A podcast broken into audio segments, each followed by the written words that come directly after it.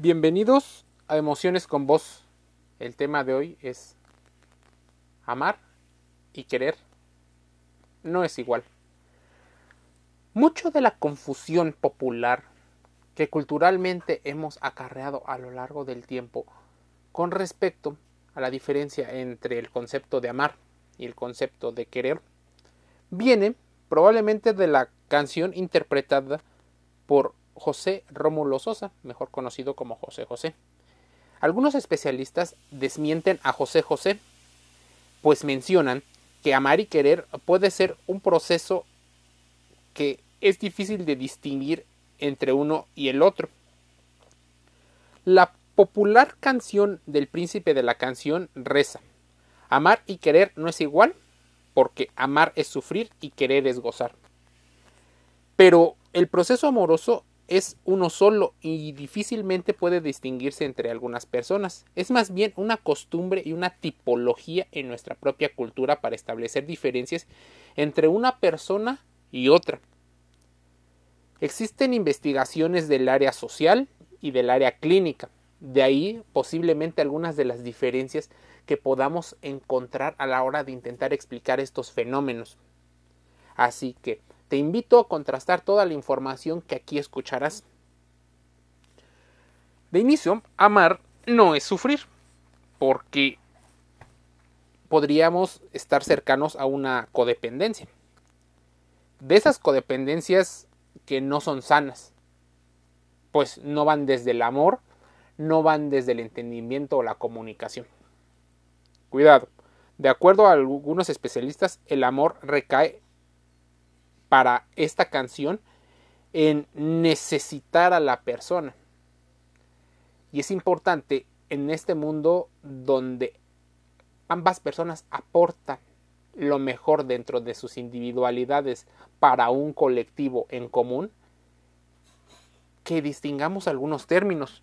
Lo que decimos se puede convertir en lo que realmente sucede. Por ello, el amar y el querer están estructurados culturalmente en la misma situación, pero si tú quieres hacer una diferencia para poner una velocidad diferente y distinguir el grado de importancia que tienen las personas en tu vida sentimental, podría ser una buena forma de distinguirlo.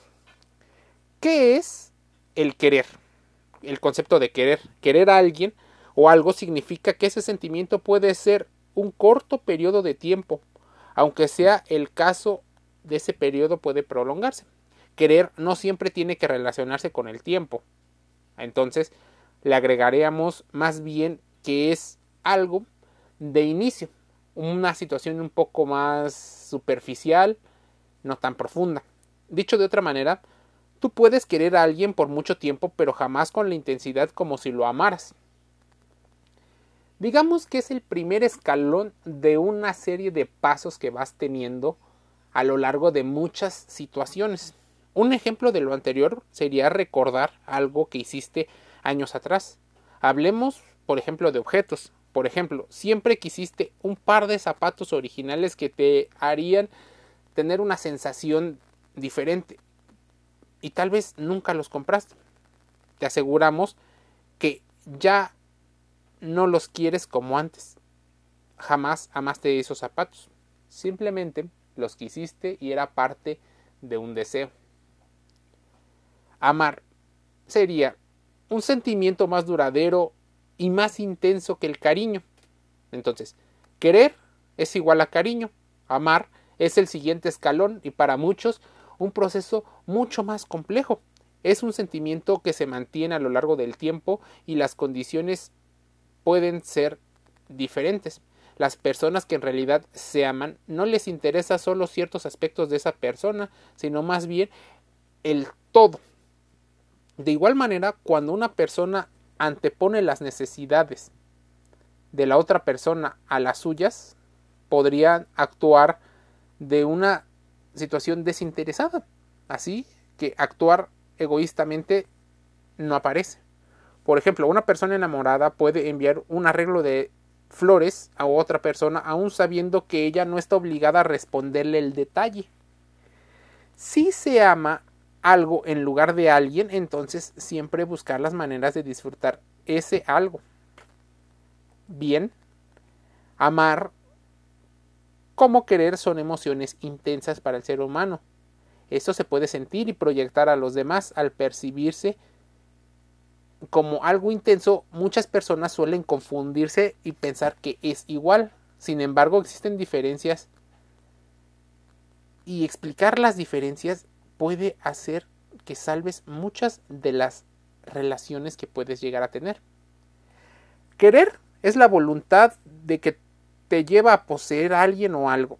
Es sentir un cariño y deseo por ese alguien o algo especial. Hablando dentro del contexto romántico, querer a una persona se da al inicio de una relación amorosa. En tanto, amor es un sentimiento intenso hacia otra persona, casi siempre una situación mutua que lleva mucho tiempo y lleva un largo proceso donde empiezas a valorar otros aspectos.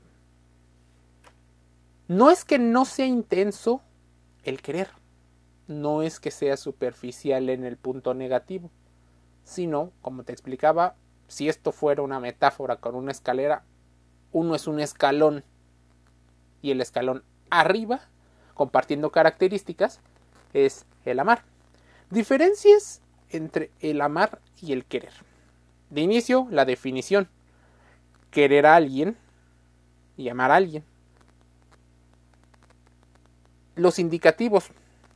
El amar podría ser una urgencia por ver a esa persona especial, un deseo sexual, tal vez un juicio nublado, toma de decisiones dudosas y tal vez un enamoramiento.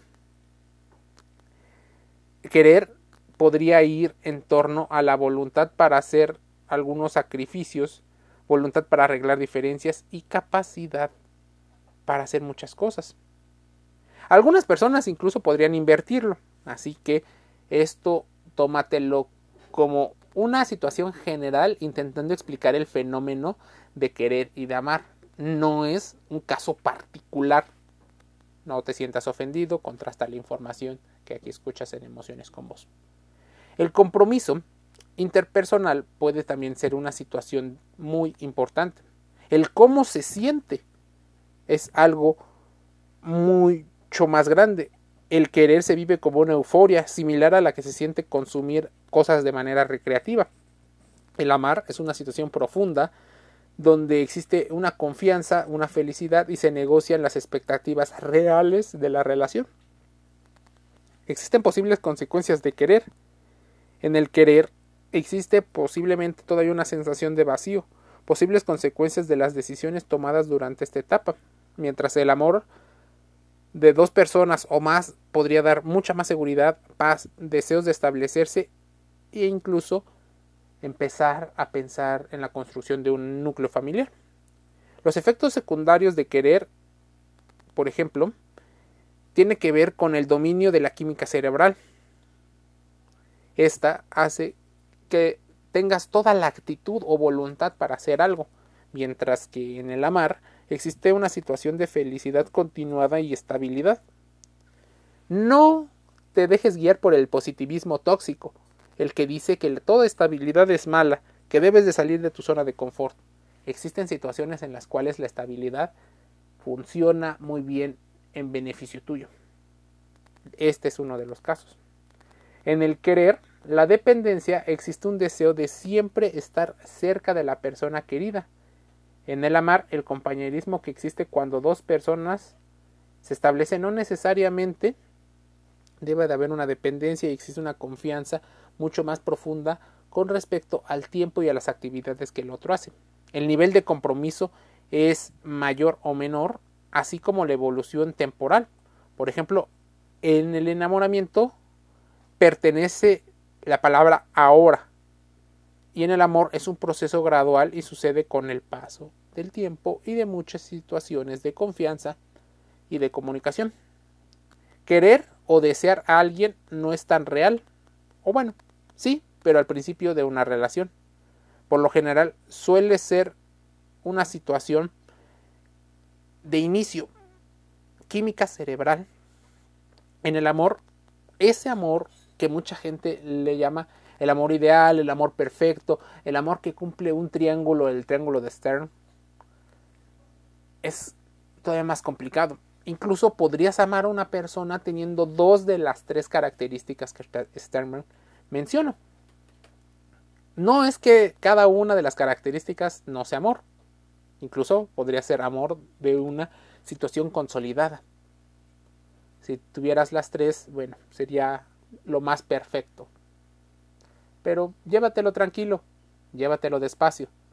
Conócete a ti mismo, el autoconocimiento es importante, reflexiónalo e invita a las demás personas a que hagan lo mismo.